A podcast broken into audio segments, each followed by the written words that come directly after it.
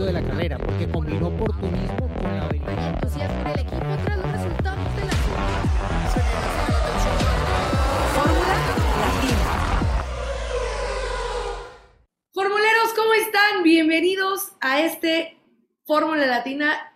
No quiero decir edición especial porque es un podcast como el que hacemos cada semana, pero por supuesto que sabe diferente, pues Checo Pérez se llevó ayer la victoria en Mónaco. La carrera que todos los pilotos quieren ganar, una de las máximas competencias internacionales, de las carreras más reconocidas. Checo Pérez, la bandera mexicana, el himno mexicano, sonó en todo lo alto y el ver la cara de emoción de Checo, el cómo vivía ese momento, el cómo eh, se le llenaban los ojos de lágrimas escuchando el himno nacional, sus festejos después también, que ya entraremos en detalle de eso, me parece que nos dan a entender y nos vibran de esa emoción de lo que significa estar en ese podio en Mónaco y por todo lo que ha pasado y el por fin poder consagrar ese sueño de subirse ahí. Únicamente 36 pilotos en la historia han logrado estar ahí arriba y cinco son latinoamericanos y bueno, pues uno de ellos, Checo Pérez, así que bueno, pues uno, por supuesto, como mexicana me llena de orgullo, como aficionada a la Fórmula 1 también y pues por lo que les decía, ¿no? Esa parte de ver, creo que cualquiera, cualquiera, o sea, lo hemos leído en redes sociales, en distintos medios, no necesita ser mexicano para haber sentido lo que Checo estaba viviendo en ese momento, en ese podio. Así que bueno, pues felicidades a Checo por esa victoria importantísima en su carrera y que ahora ya lo coloca también en la pelea por el campeonato. Así que vamos a entrar también en ese tema. Juan no está con nosotros hoy. Sé que muchísimos nos pidieron que nos contara de su momento en, en ese festejo, pero ya vendrá, ya vendrá y nos los contará está viajando. Es lunes, los lunes que grabamos, él tiene que volver a casa. Entonces eh, se complica un poquito la logística, pero ya vendrá el güero para contarnos toda la experiencia vivida. El güero. González Rojo. ¿Qué? ¿El güero dijiste? El güero. Órale. Rubio. No, no, no, no. eh, Esto es un, un- Hoy es mexicano, toca, Hoy ¿no? Eh, mexicano. eh, eh, primero, ¿lloraste? ¿Lloraste, Gis? Hola, Gis. Hola, Gis. Hola, Cris. ¿Lloraste o no lloraste?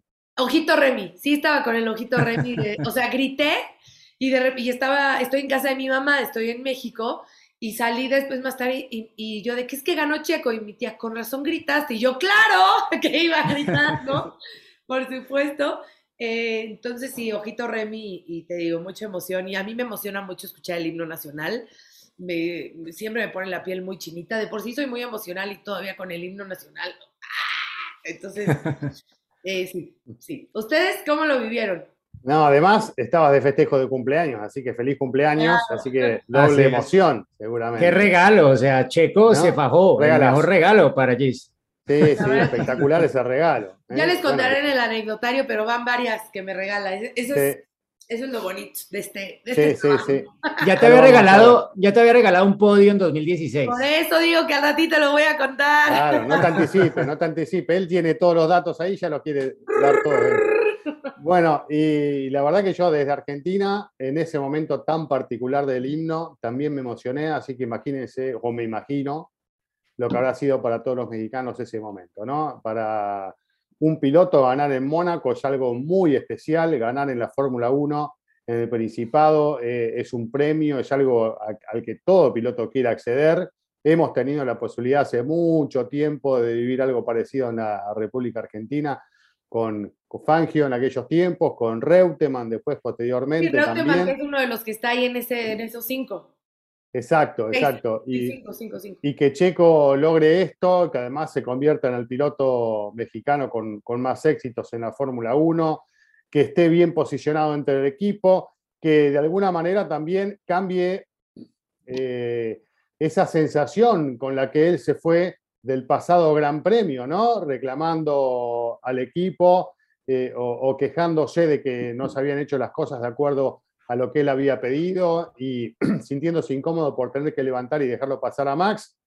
En Mónaco, hay que decirlo, Checo estuvo adelante de Max todo el fin de semana, ¿no? En todas las sesiones, salvo en un momento de la clasificación en la que se acomodó un poquito, pero porque no había podido completar bien la vuelta eh, Checo, después finalmente eh, termina la clasificación por delante de su compañero y, y esto claramente mostró que estaba eh, todo dado para que esto salga de esta forma, más allá de los errores de Leclerc y, de Ferrari, más que nada, no de Leclerc, sino de Ferrari, que vamos a comentar dentro de un ratito. Pero un gran momento para México, sumado también lo que pasó en las 500 millas de Indianápolis, donde Howard estuvo muy cerquita de acceder a la victoria en esa tradicional competencia, así que creo que fue un fin de semana para agitar bien la bandera mexicana, ¿no? Bueno, y aparte de eso, lo de la NASCAR, ¿no, Gis? Porque Dani Suárez iba muy bien, ganó una de las fases de la carrera en Charlotte. Al final eh, no, no vi la carrera porque ya era muy tarde aquí en España, eh, pero supe que lo chocaron, infortunadamente, pero lo venía haciendo muy bien. O sea, eh, yo he ahí postulado un poco que ese 29 de mayo, el día de tu cumpleaños, debería establecerse también en México como el Día Nacional del Piloto, ¿o no? Exacto, sí, sí, sí, sí, sí, sí, sí, totalmente. Les damos la buena vibra eh, desde el 29 de mayo. Oye, pero ahorita que mencionaba a Cris, a Fangio y a Reutemann, pues ya por lo menos los tres sabemos por nuestros connacionales lo que significa tener a, alguien en el podio, ¿no? También están ellos dos, Cena, que fue el máximo, ¿no? Tiene seis, y eh, Diego, pues con Juan Pablo Montoya también, así que bueno, pues ahí está con Checo, todos lo hemos vivido de alguna forma. Sí, claro, porque aparte a mí el final de la carrera me recordó mucho lo, lo, que fue el triunfo de Montoya porque fue muy parecido, ¿no? O sea, Checo traía ahí en los retrovisores a, a Sainz, más atrás al campeón del mundo Max Verstappen y un poco más atrás venía Charles Leclerc, que Montoya traía un tren detrás porque tenía un problema de potencia en las últimas vueltas en ese 2003 y traía ahí en los retrovisores a Kimi y detrás de Kimi venía el campeón del mundo Michael Schumacher, ¿no? O sea, fue muy parecido en, ese sentido y, y, bueno, Montoya es un tipo muy rudo, muy duro y difícil verlo y siquiera que se le eh, ponga un poco aguado el ojo, ¿no? Eh, pero esa vez en el podio, en un momento dado, estuvo casi, bueno, es la vez que más cerca lo he visto de tener una expresión de este tipo en, en público, por lo menos, ¿no? Eh, se aguantó, empezó a mirar para abajo, a controlar, tal, y al final, pues no, no vino el llanto ni, ni se asomó por ahí, pero, pero se le vio que estuvo cerca de tener como esa emotividad que, que en ese caso pues eh, no, no es lo que hemos visto normalmente de él, pero claro, es que escuchar el himno nacional en Mónaco, aparte que él era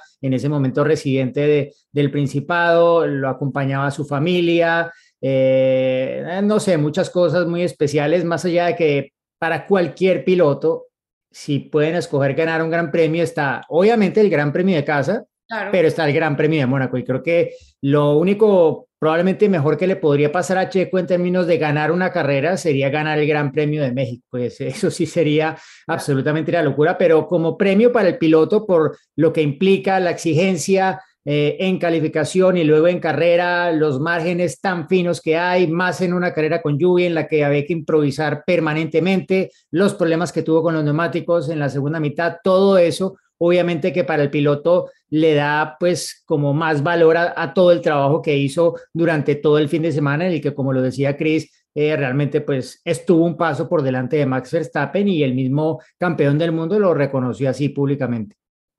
Bueno, vamos a arrancarnos ya hacer el análisis de lo que fue la carrera porque desde el principio ya contención, ¿no? Comenzó la lluvia, se demoró el inicio de carrera, les dieron tiempo a los equipos para que pudieran cambiar los, los neumáticos. Entonces, ya desde ahí, ya Mónaco estaba causando esa tensión. Eh, lluvia bastante fuerte, ¿no? Me parece que, que, fue la decisión correcta en ese momento de, de haber eh, detenido la carrera para que después de que salieron a dar esas vueltas eh, detrás del safety car, que detuvieran la carrera y esperaron un poco a que bajara. Pero, Diego, eh, pensábamos que era un tema de la lluvia, ¿no? Y de que habían hecho el inicio, el arranque de la carrera eh, detrás del safety car por, eh, por la lluvia, pero no, hubo un tema ahí que la tecnología no, no le jugó bien a Mónaco. Sí, desafortunadamente había un problema técnico y no estaban funcionando bien los paneles luminosos y las luces de la salida, los semáforos, pues básicamente. Entonces, claro, claro sí, sí, si no te están funcionando bien los semáforos, ¿cómo reinicias la carrera, no? Es, incluso si es detrás del safety car, ¿no? Y luego, pues también esto influyó para que más adelante en la carrera, cuando pues vino el accidente de Mick Schumacher, también en esa ocasión tuvieran que hacer el reinicio en movimiento y no compartida eh, detenida desde la parrilla, como tal vez algunos hubiésemos querido ver. A eso sumarle que obvio la condición del asfalto en ese momento no era uniforme en toda la recta sobre el Boulevard Albert Premier y eso pues habría generado una situación dispar para los pilotos dependiendo de si estaba húmedo o no donde se formaban en la parrilla, ¿no? Que ha pasado otras veces. Pero, pero, eh, sí. Eh, marcando la última vuelta con el dedo, a la vieja usanza. ¿eh? La sí, última muy lindo. Se marcaron con el dedo. ¿eh? Muy lindo, me pareció también. Sí, sí, sí. Pero bueno, eh, eh, es de eso se trata Mónaco, ¿no? De, de traer un poco eh, la historia, la tradición de- del deporte motor, de la Fórmula 1, y creo que lo fue de nuevo aquí, ¿no? Porque esta carrera, pues, puso a los equipos, eh, ahí como contamos un poco también a la misma FIA y a los pilotos a improvisar permanentemente durante más de dos horas. Bueno, ese es- quería aclarar esa parte porque eh, justo incluso yo lo puse en, en redes y dije, pero es que no entiendo por qué no arrancan, eh, no arrancan en, en parado, ¿no? Y lo tienen que hacer en movimiento, el Rolling Star, ¿no? Y entonces uno dice, ay, es que no sabe, pero, el- a ver, yo entendía perfecto que estaba la superficie distinta, pero pues quieres esa parte de la emoción, ¿no? De que Claro. De ver una arrancada, en una arrancada bien y ya se estaba lloviendo, bueno, era una posibilidad. Pero bueno, pues ya después salió a la luz ese problema técnico y que fue realmente... Y, y perdón, Gis, te, te agrego algo, ¿no? Eh, en ese momento de la carrera ya todos estaban con neumáticos de seco, ¿no? Claro, Entonces, pues es, es obviamente peor cuando estás hablando de una salida en seco con la pista mojada en algunos sitios y no mucho antes de la interrupción vimos como Carlos Sainz casi pierde el control sobre la recta principal, ¿no? Y esto teniendo que adelantar a un auto eh, que iba a quedar vuelta atrás, tenía que salirse de la línea seca, ir sobre lo húmedo con neumáticos de seco y asumir ese riesgo y por eso casi acaba perdiendo el control del auto. Entonces, otro factor más que obviamente jugó en esa ecuación para que al final determinaran con los problemas técnicos que ese era el mejor procedimiento para seguir adelante y pues como yo lo decía en la transmisión, creo que también es lógico que no quieren convertir la carrera en un derby de demolición con una salida Sí. forzada en esas condiciones. Y además hay otro punto que volvemos a tocarlo, que es el de los neumáticos, que en realidad hoy la Fórmula 1 no tiene neumáticos para lluvia, tiene neumáticos para piso mojado, ¿no? Un poquito más mojado y un poquito menos mojado, pero Claro. para lluvia no, porque cuando llueve no se puede correr, claramente. Está bien que los riesgos en el Principado son otros, pero lo hemos visto en otro tipo de circuitos también, ¿no? Cuando cae agua, el tema de la falta de visibilidad y el tema de la falta de, de agarre hace que se tome la decisión de esperar y se espera y se espera y se espera, cuando, bueno, en otros tiempos se corría, ¿no? Y tal vez en esta oportunidad podríamos haber sacado eh, nosotros, no, pero bueno, podrían haber sacado los autos a la pista un poquito antes y tener espectáculo, incluso cayendo algunas gotas, ¿no? Porque un poco el automovilismo se trata de eso también. Pero bueno, está este elemento que claramente no, no, no logran resolver, ¿no? Que es un neumático eh, que realmente no es para lluvia, es para piso mojado, ¿no? Yo, yo, pero yo creo una cosa también, Cris, que, que es una suma de factores, ¿no? Porque no solamente está el neumático, sino también la superficie y qué tan absorbente es de el agua y qué tan buen desagüe tiene, ¿no? Y creo que Claro. pues todo eso al final suma, porque si tienes mucho spray, el problema ya no solo es el agarre, sino también es la visibilidad y es pues seguridad en últimas, ¿no? Y creo que obviamente es apenas lógico que a través de los años la Fórmula 1 evolucione en términos de tener más conciencia de esos riesgos, ¿no? Y obviamente mm, desde 1984 recordamos esa carrera que habría podido ganar Senna, que al final no fue así porque se interrumpió incluso antes de la mitad de la distancia programada de carrera, que esos, ese puntaje a la mitad acabó también definiendo un poco el título a favor de, de Lauda y no de Prost en ese año. Eh, las condiciones obviamente en ese entonces eran parecidas probablemente a lo que se habría tenido si se hubiera iniciado la carrera después del aguacero fuerte que tuvimos en ese momento, ¿no? Y en ese entonces tuvieron que parar la carrera, pero de, de, de ese entonces ahora los autos de Fórmula 1 van muchísimo más rápido y obviamente sí. también hay más seguridad, pero claro, el riesgo de tener un accidente cuando vas más rápido aumenta, ¿no? Exponencialmente. Y si la visibilidad no está, pues hombre, ni hablar, ¿no? Se convierte un poco en lanzar una moneda al aire, tú vas acelerando y ojalá que no haya nadie al frente porque si no... A ver, ya entramos en el tema de neumáticos y me parece que es el cue perfecto para hablar de las estrategias, que fue el tema primordial y lo que nos dio ese gran resultado este, este domingo. Entonces, empieza el cambio de las full wet a las inters y ahí empieza el primer eh, movimiento, ¿no? Porque entra Checo a pits y cuando sale esa vuelta lanzada, cuando entra Charles, ya sale detrás de él, o sea, Checo ahí hizo el Eso movimiento. fue clave, sí. Eso Eso fue una fue de las clave. claves de la carrera para mí. La clave y la, y la velocidad de, de Checo Checo en esa saber leer la situación, pidiendo las intermedias, ¿no? Exacto.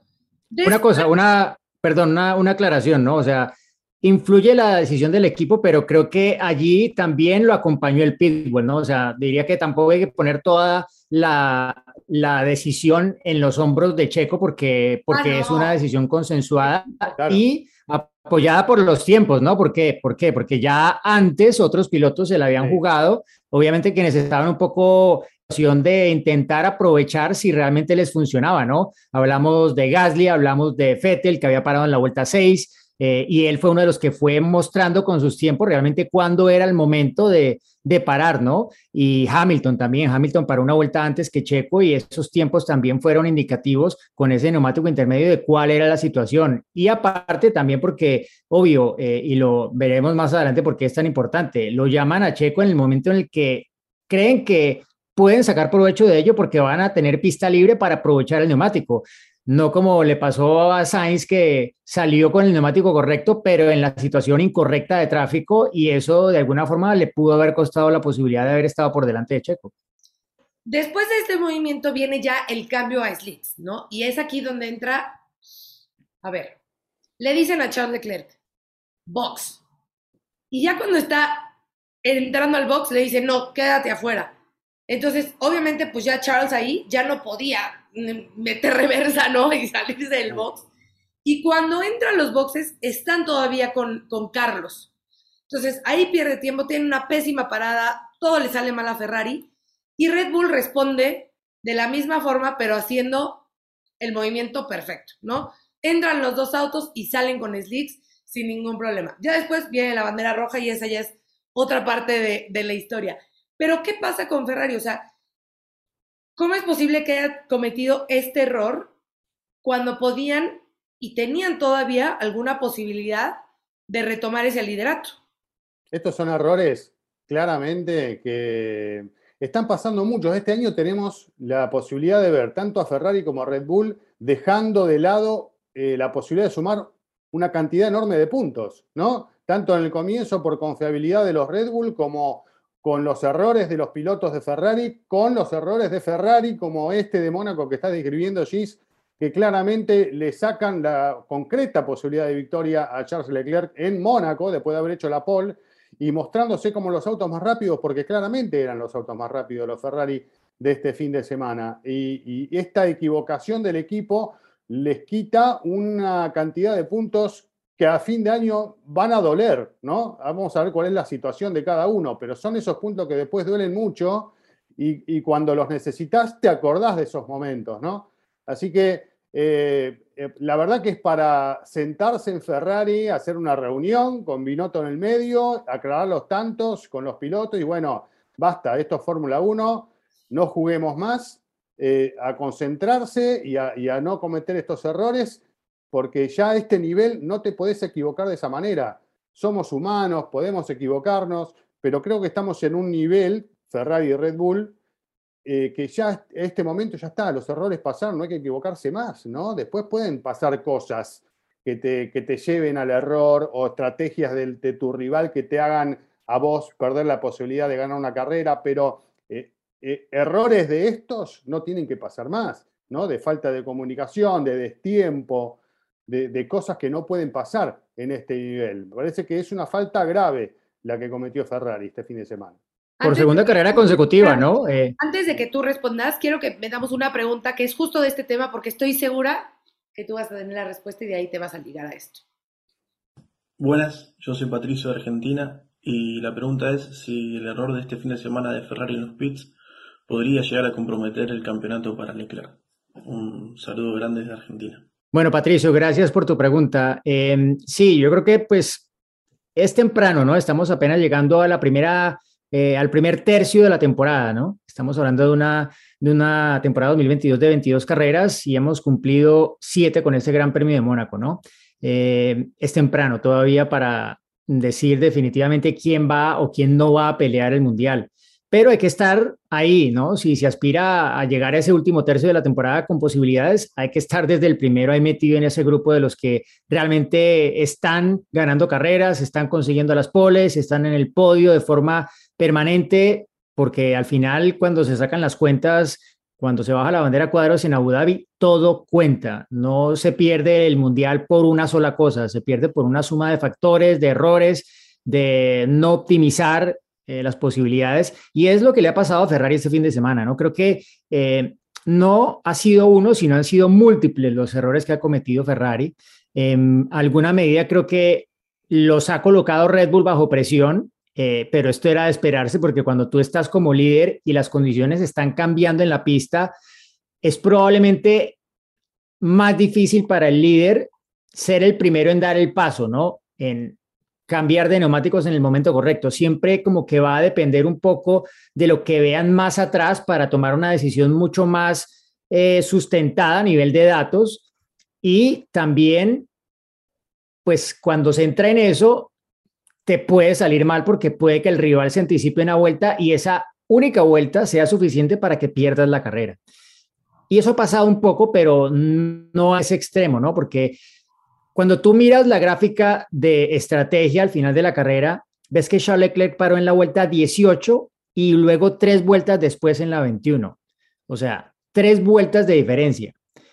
Claramente fue un error haber montado ese neumático por tan pocas vueltas, siendo el líder de carrera además. Se entiende que entraran un poco en pánico en Ferrari viendo lo rápido que estaba yendo Checo y viendo que ya no solamente se comprometía la posición de Sainz, sino que tal vez comprometía la posición de Leclerc, que realmente estaba marcando mucha diferencia, Checo en ese momento.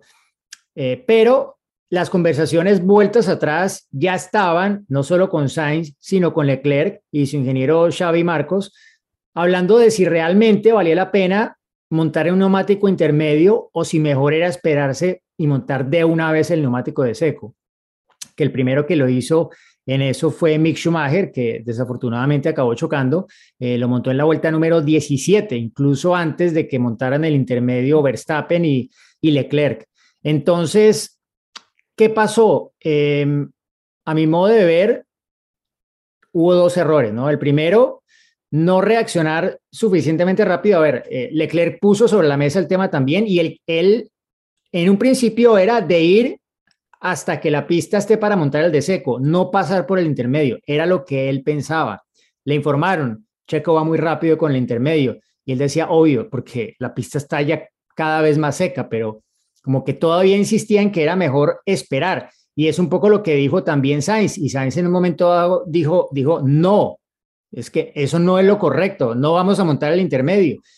Y, pues tanto así que después de que lo llamaron al box a, Sainz, eh, se retractaron y, no lo llamaron, ¿no? Pero en definitiva a Leclerc lo llamaron en la vuelta 18, dos después de que Checo hubiese montado el neumático intermedio.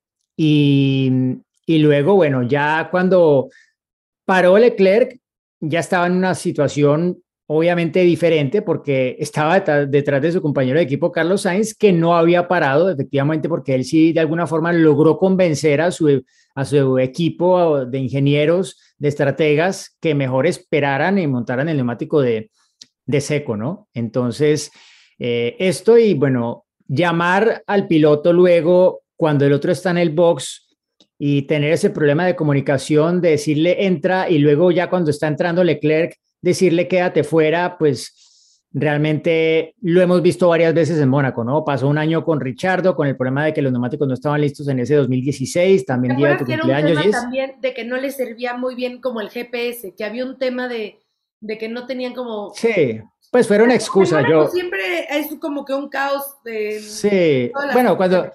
Cuando tú vas a explicar, hay explicaciones todas las que quieras, pero en últimas eh, se equivocaron. Y, solo el error está. A ver.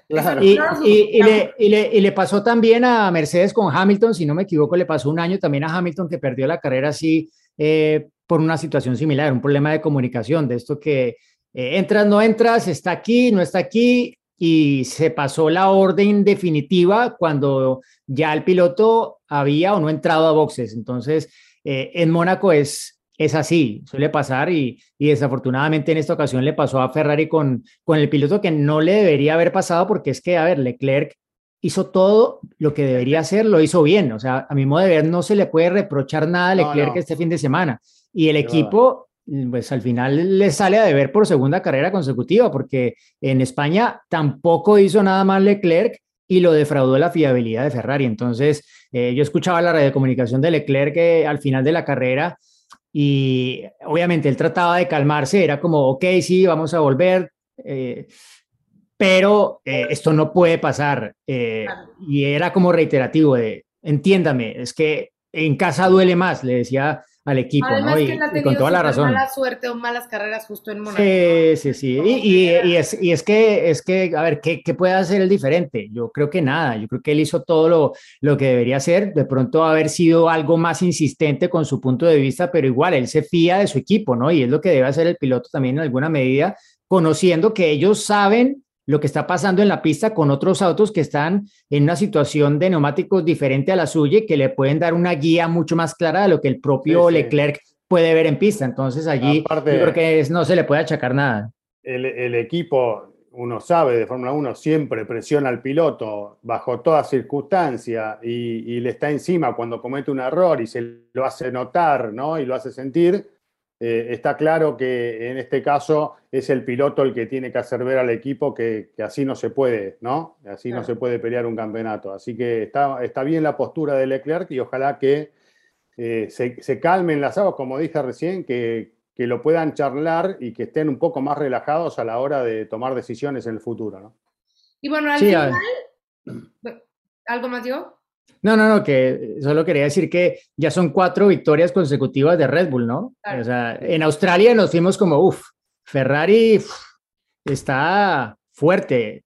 Luego la pole en, en España y uff, ya, o sea, olvídate, Ferrari viene con todo. Y, y nada, llevamos cuatro carreras consecutivas con victorias de Red Bull.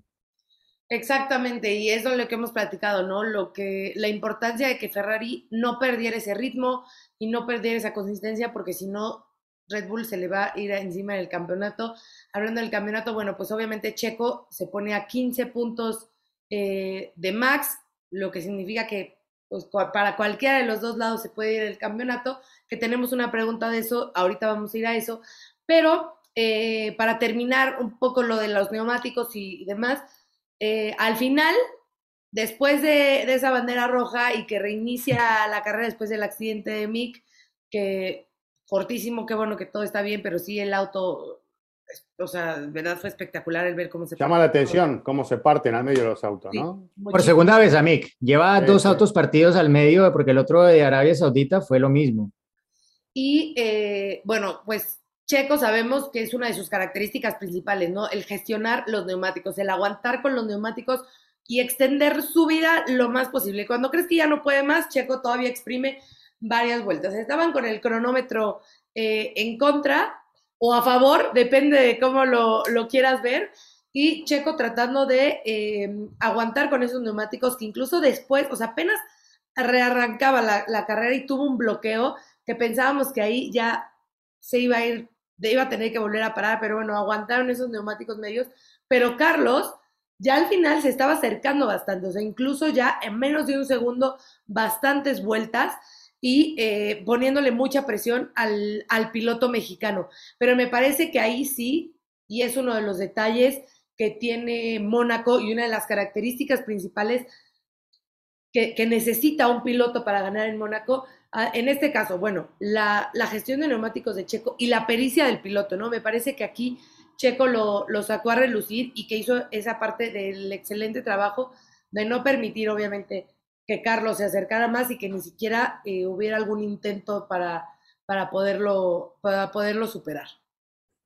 Sí, yo, yo solo agregaría que, eh, bueno, casi que Checo me hace quedar un poco mal, porque yo en la transmisión decía que si alguien sabe manejar lo de los neumáticos es Checo, pero de los cuatro primeros, el que entró más en crisis con los neumáticos fue él.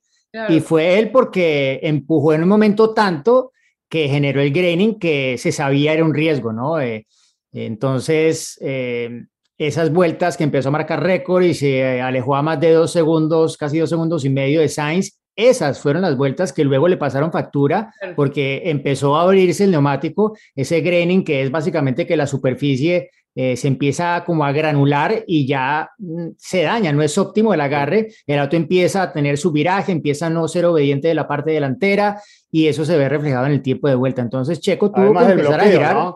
Porque sí, la dejó cuadrada, apenas puso la goma, vino una bloqueada que quedó el manchón todo lo que Aunque, quedó de la carrera. Aunque te digo que eso no tanto, yo, yo creo que eso no afectó tanto como el graining, porque es que, o sea, después de eso hizo muchas vueltas rápidas, después de ese bloqueo. Entonces fue más un tema del el graining, eso, y se veía muy claro en las imágenes. Eh, yo pues cuando estoy transmitiendo no tengo una imagen de súper alta definición para verlo tan claro, pero, pero luego sí que se veía claro y en las fotografías queda muy evidente que, que estaba sufriendo con ese graining que tuvo, o sea, obviamente lo forzó uno a bajar el ritmo muchísimo, hasta casi dos segundos por vuelta, porque pasó de girar en 1.16 a 1.18.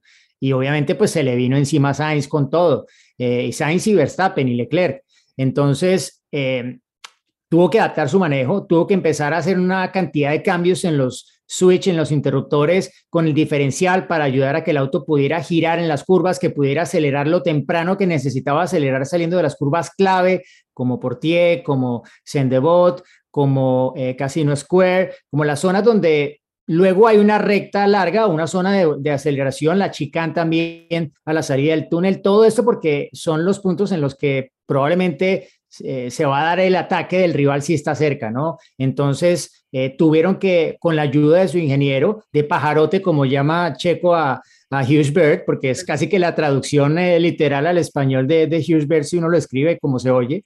Em, pero, pero sí, todo este trabajo obviamente implicó que que empezaran a llegarle. Parte, digámoslo, era calculado, porque Checo sabía que si no bajaba el ritmo, pues no iba a limpiar el neumático, que es lo que estaba intentando bajando el ritmo y haciendo todos esos cambios en los parámetros del, del, del RB18, pero, pero en últimas eh, ya el neumático nunca estuvo óptimo. Sainz también sufrió algo de graining al final en la trasera izquierda, intentando un poco como anticipar esa aceleración en esa zona donde creía que podía tal vez enfilar el ataque sobre Checo y eso al final también le pasó factura a él y le dio la posibilidad a Checo de eh, a tener algo más de margen de maniobra para controlar al frente de la carrera, ¿no? Más allá de que en Mónaco y sobre todo con estos Fórmula 1 actuales que son, bueno, tan grandes, pues eh, se hace mucho más estrecho el espacio para poder hacer un adelantamiento, pero sí, diría que que como él mismo lo dijo en la radiocomunicación al final, Checo dijo, bueno, nos complicamos un poco la vida ahí al final, pero, pero ganamos. Y, y sí, habría, podido, habría podido ser un poco menos dramático si tal vez no hubiera exigido tanto ese neumático en esa parte, más allá de que él había dicho que estaba intentando justamente eso,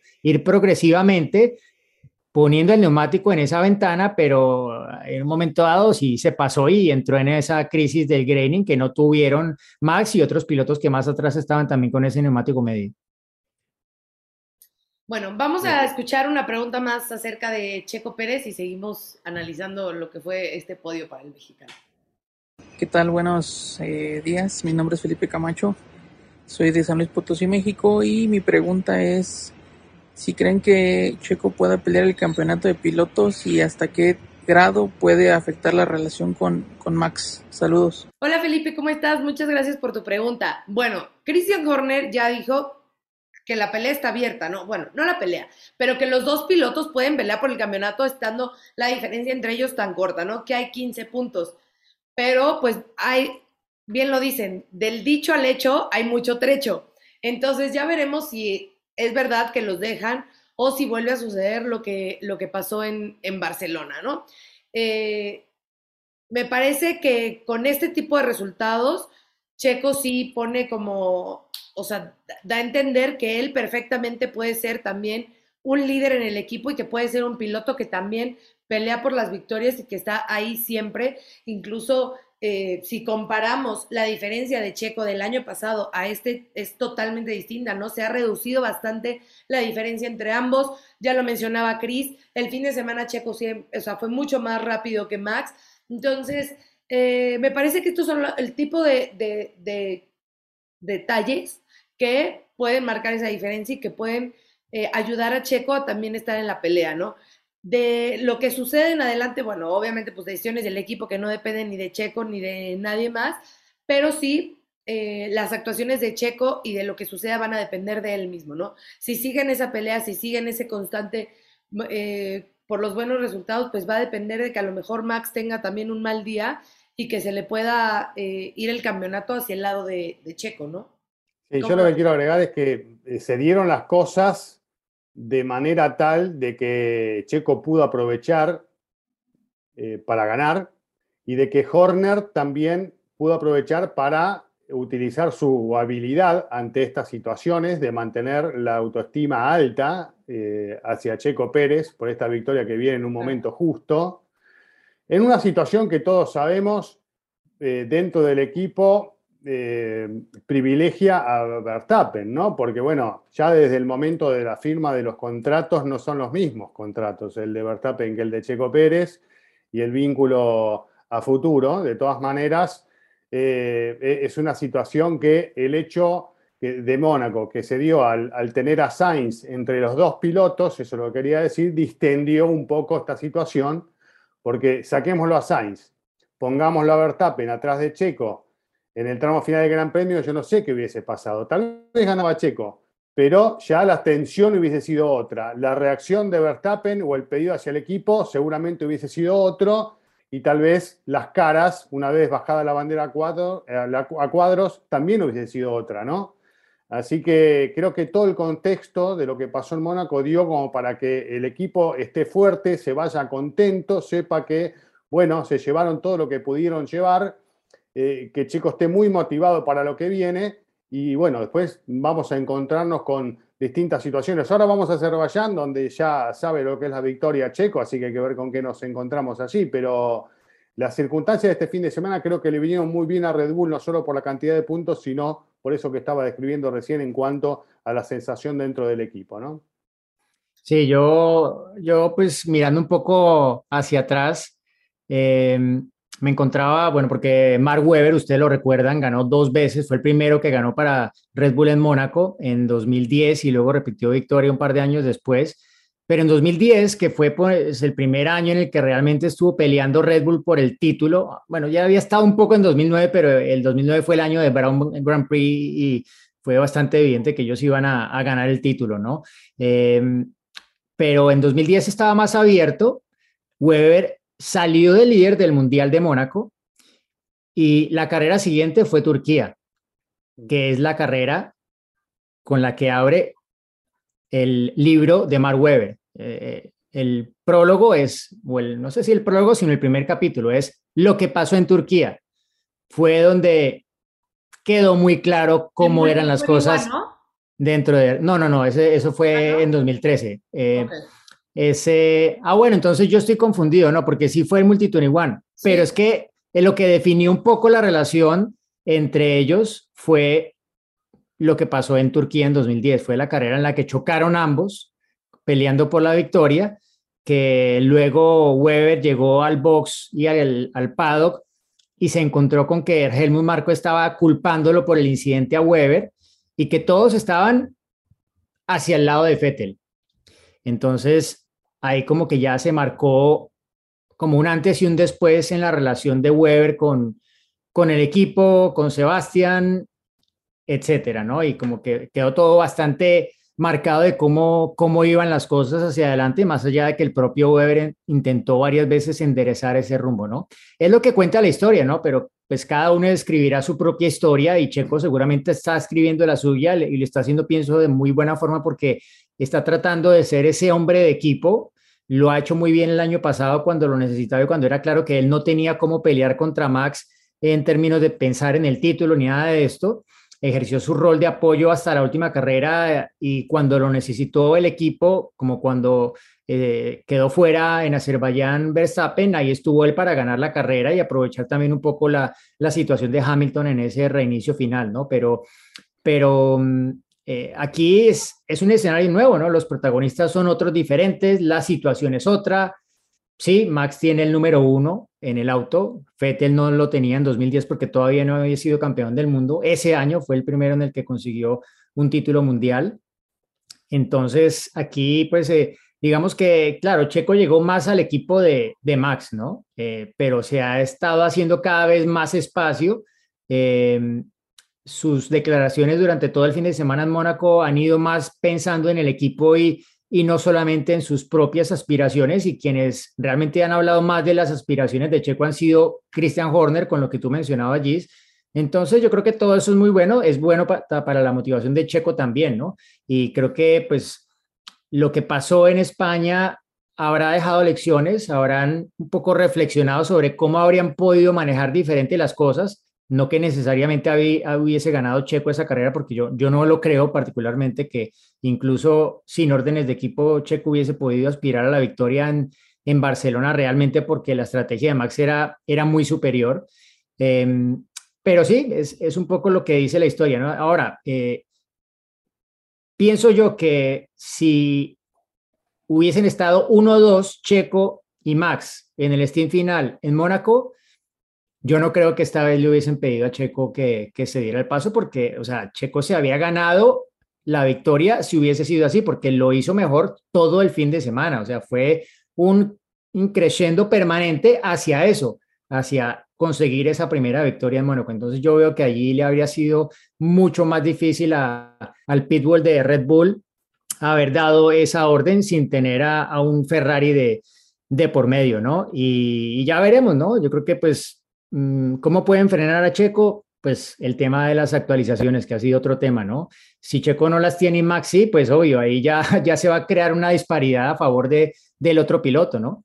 Pero pues eh, supongo que dentro de las cosas que, que estarán hablando, no solo Checo, sino la gente que lo rodea, es tener un poco esas garantías mirando hacia adelante y que al final, pues, obvio, puede ser solo uno de los dos pilotos de Red Bull que acabe peleando el título, o quién sabe, porque si Ferrari sigue con estos errores, pues de pronto es una lucha entre los dos pilotos de Red Bull. sería sería muy lindo, a ver. A ver, ahora la relación entre ellos es muy buena, ¿no? Y, no, y los vemos jijiji, jajaja, y entre broma y broma, y no sé qué, ¿no? Entonces, digo, mientras ellos mantengan esa relación y que el equipo sepa manejar, como lo decía Chris, los egos de cada uno, me parece que puede ser un, una estrategia inteligente para Red Bull para ganar el campeonato de constructores y para que el, el, campeonato de pilotos se decante para el que sea de los dos, ¿no? Pero sí tiene que ser como, me parece cuidadoso en esa parte el equipo de cómo los va manejando uno al otro, como lo dice Diego. Si a lo mejor es por las mejoras, hay muchas cosas y muchas cuestiones que, que desde afuera no podemos predecir, ¿no? Ni, ni podemos esperar ni podemos opinar porque hay muchísimos factores que pueden jugar en favor o en contra y que pueden determinar que se vaya la balanza de un lado a otro, ¿no?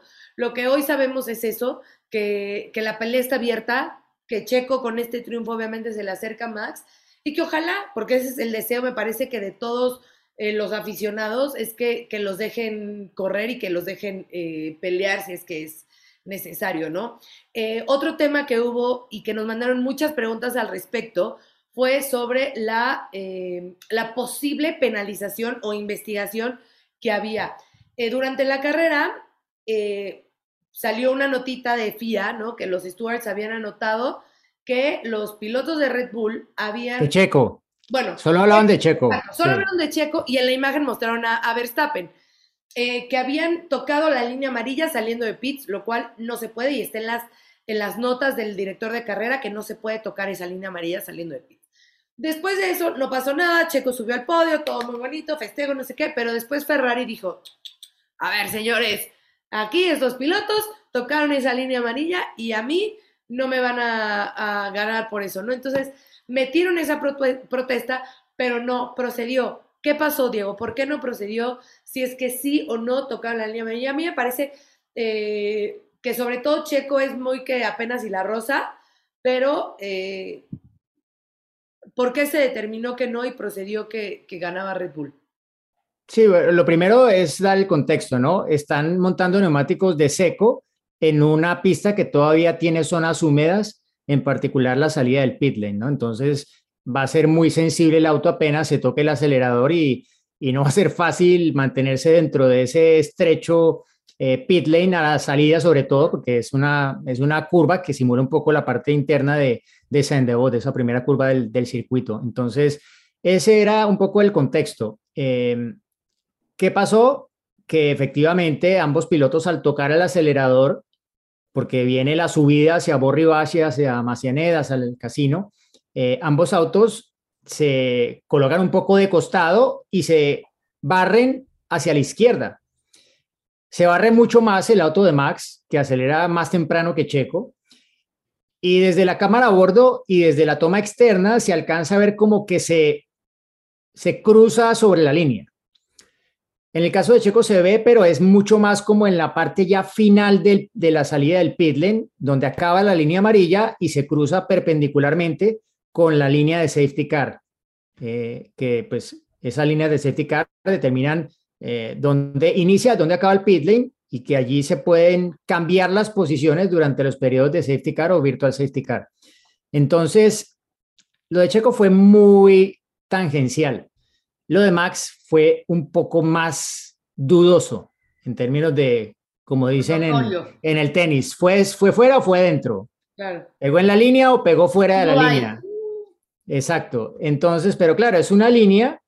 Cuando tú hablas del tenis, por ejemplo, pues la pelota es más pequeña que la línea o se marca la huella mucho más pequeña. Aquí el neumático es mucho más eh, ancho que, que esa línea, esta estrecha línea amarilla. Entonces, hubo otro tema y es que por error, según pues admitió el documento posterior con el rechazo de la protesta de Ferrari, se había hecho un copy-paste, un copiar-pegar de las notas de carrera del año pasado, eh, que estipulaban justamente el tema de cómo se juzgaba esto de la línea a la salida del pit lane. Pero no se tuvo en cuenta que algo que está por encima de las notas del director de carrera y es el Código Deportivo Internacional, hablaba de que no se podía cruzar esa línea, ¿sí? Y lo Sí que pisar. decían, no, no, cruzar, No, no se Cruzar. puede Es cruzar, que es- sí, no se puede cruzar. pisar. no sé, es que no dice, es que no, no dice que se pueda pisar, dice que no se puede cruzar. Ese es, esa es la, eh, la descripción de las palabras que se usan, ¿no? Y obvio, pues, dependiendo de las palabras, tú interpretas una cosa u otra. Entonces, por ejemplo, lo, que dice Chris es una interpretación. Y claro, dependiendo de en qué lado de, de- de el lío te, te ubiques, pues lo dirás a favor o en contra. Entonces, el Código Deportivo Internacional dice no se puede cruzar. Y lo de las notas del director de carrera dice que los autos deben estar a la derecha de la línea. Es decir, yo lo interpretaría como dice Chris, que no se puede pisar la línea. Pero el Código Deportivo Internacional está por encima de todo eso. Y entonces lo que hizo Eduardo Freitas, el director de carrera, fue al final como pues una omisión, ¿sí? Por error de haber cambiado las palabras para ajustarlas al cambio en el en el Código Deportivo Internacional que hubo entre el año pasado y este. Entonces, claro, cuando el Código Deportivo Internacional dice eso y ves las imágenes y ellos las tienen, pues con las que yo tenía por lo menos no me quedaba claro, pero ellos tendrán más imágenes de apoyo para saber que efectivamente ni Checo ni Verstappen había cruzado completamente la línea. Se puso sobre la línea y estuvo cerca de cruzarla probablemente, pero ninguna parte del auto, específicamente las ruedas delantera y trasera izquierdas, no llegaron a cruzar completamente la línea. De otra forma, habría venido una sanción de cinco segundos que efectivamente le hubiese hecho perder el podio a, a Max. Verstappen. No, a Max Verstappen, porque Checo realmente, pues no, o sea, es que lo de Checo fue mínimo. O sea, el documento de eh, la no sanción a Checo es dos páginas. El de Max es muchísimo más extenso porque lleva ya, pues, todo lo que implica el haber estado más cerca de, de la infracción. Cris, ¿algo más que tengas que comentar de este tema o ya entramos al anecdotario? Vamos, vamos con las anécdotas porque no, muy completo lo de Diego, mucho más no, no hay que decir, ¿no? Han sido, han estudiado mucho el tema, no se querían meter en problemas, me parece, los muchachos. Sí, sí, sí. Pues del anecdotario tenemos también una pregunta, así que vamos a escucharla y ya volvemos. Hola, soy Martín Verdeja de la Ciudad de México y mi pregunta es la siguiente. ¿Cuál es la anécdota que más recuerdan de un Gran Premio de Mónaco? Gracias y muchos saludos a los cuatro. Martín, ¿cómo estás? Gracias por tu pregunta. Bueno, pues ya lo mencionaba que eh, me tengo la fortuna de que siempre toca el último fin de mayo, que sea la carrera de Mónaco, y bueno, pues coincide con mi cumpleaños, que es el 29 de mayo. Entonces, he tenido dos experiencias. La primera fue cuando la primera eh, clasificación de Checo, que fue justo ese fin de semana, no era el día de mi cumpleaños, era un día antes, el 28 de mayo, sábado, y que, eh, o el 29 fue el accidente, no me acuerdo, pero el chiste es que era un día antes, no era el día justo de mi cumpleaños, este, que tuvo el accidente en la sesión de clasificación, entonces fue hospital, bla, bla, bla, bla, bla, y pasé mi cumpleaños literal en el hospital con Checo Pérez. Pero como hoy no estamos para cosas tristes y no nos vamos a recordar lo que pasó hace ya más de 10 años, eh, me voy a ir a lo que pasó exactamente un 29 de mayo del 2016, como lo decía eh, Diego, que ya se me estaba adelantando en la anécdota, el podio de Checo Pérez con... Eh, que un podio me parece que, pues obviamente nadie, no se esperaba, ¿no? Pero que eh, fue un año y una racha de Checo de tener ese año podios en los, eh, los eh, circuitos callejeros y Mónaco fue uno de esos. Y la anécdota, la, anécdota bonita de eso, más allá de que fuera mi cumpleaños no, que es lo que menos importa cuando Checo tiene, tiene ese podio, fue que cuando estábamos en el corralito esperando que llegara para la entrevista, estábamos, eh, estaba Juan, estaba yo, y pues obviamente llega, lo abrazamos, no sé qué, checo, felicidades, no sé qué, y en esa me ahí está tu regalo, ¿no? Entonces, bueno, pues es un, es un gesto bonito, obviamente, del, del piloto mexicano que, bueno, me regaló, vamos a decirlo así, eh, ese podio, y que justo hoy, ayer en la carrera puse la foto de ese día, y puse, oigan, pues hoy coincide que otra vez es 29 de mayo, estaría padre que me regalara Checo otro podio y bueno, pues qué mejor que, que la victoria. Eh, obviamente no se trata de hacer la historia de mí, ¿no? Al contrario, es de, del piloto, pero bueno, pues cae en día de mi cumpleaños y eh, yo me lo acredito después de que ese día me dijo que, que me regalaba esa, esa victoria. Entonces, pues sí, eh, yo creo que ese es el mejor recuerdo que tengo, que, que estás tú con la emoción de que es tu cumple y le va bien a, a tu compatriota. ¿no? Bueno, eh, no, no, tengo anécdotas de ese tipo. En Mónaco, mi cumpleaños cae, sí las tengo en, en Monza, ¿no? Porque cae por claro, esa época. Con la pero, de Luis pero, pero, pero, Cris, tenemos una buena foto de, de, de ese sí. podio ahí en el, en el, puerto, entrevistando sí, a Checo para el programa de ese entonces del canal F1 Latinoamérica, el análisis de la carrera, ¿no? Lo hicimos junto a Checo, que, que sí, sí, quería un recuerdo muy Sí, sí, sí. Claro, es también autorreferencial, pero, pero sí, es algo muy, muy agradable que hemos compartido, pegadito a, a los barcos, al lado del Energy Station de, de, Red Bull, sentados con mucho público que nos rodeaba, Diego. Fue una muy linda sí. entrevista, un, un, muy buen momento que, que, pasamos charlando con Checo y es uno de los, de los momentos que tengo guardados dentro del de, salón de, mi, de los recuerdos, ¿no? A ver, ¿quién de ustedes se imaginaba en ese momento que Checo alguna vez iba a ser piloto de Red Bull. Pero no, hombre, pero para nada. Y sabes que sobre ¿Ah? todo por esta escuela de que eh, Red Bull tiene a sus pilotos, ¿no? Y que era como que nadie más entraba al mundo Red Bull si no eras parte de su, de su escuela. Entonces, pues no, mira qué vueltas da la vida y me parece que también es un poco por eso que Checo estaba ayer tan emocionado, ¿no? De cómo la vida le ha dado vueltas y cómo de estar prácticamente con un pie fuera de Fórmula 1 eh, ayer estaba en lo más alto, el, uno de los mejores podios que existe en el mundo, ¿no? Porque por eso se le llama Mónaco una de las Triple Crown, la Indy, eh, Mónaco y Le Mans. Entonces, bueno, pues eh, felicidades, reiterar la felicitación a Checo. Eh, qué bueno a Pato. Y a Pato también, por supuesto. Carrerón. Actuación. Estuvo a nada, se puso al lado de Marcus Ericsson. Sí, Marcus, otro expiloto también de Fórmula 1, también eh, y de Sauber. Y de Sauber fue día, también. Fue día de los ex Sauber, ¿no? Ganaron ambos eh, las dos mm. carreras más importantes del sí, día. Sí, sí, sí. Y, eh, pero ya vendrá Juan para contarnos todo ese festejo que obviamente, por más que hemos visto videos, bueno, y que nos podamos emocionar, pues no hay como haberlo estado ahí. Entonces esperamos que venga Juan a hacernos toda la reseña de, no podemos terminar hoy con, con el videito de Juan cayendo al agua, no podemos terminar con Por eso. Por favor, así cerramos. Vamos. Eh, Fórmula Latina, los que estén escuchándonos, pues vénganse a YouTube para que vean el video de Juan cuando Checo lo lanza al agua, porque Juan también, por supuesto, ha sido parte de esta historia después de tantos años estando con él ahí en el GAR 5 y me parece que Juan se, se merecía también ese festejo. Así que bueno, pues chicos, mexicano en el podio. Muy bien, felicidades a todo México. Viva México Cap. Mm, Luego que Diego dice groserías. Nos vemos en Respondemos tus preguntas a mitad de semana. Órale. Chao. Gracias.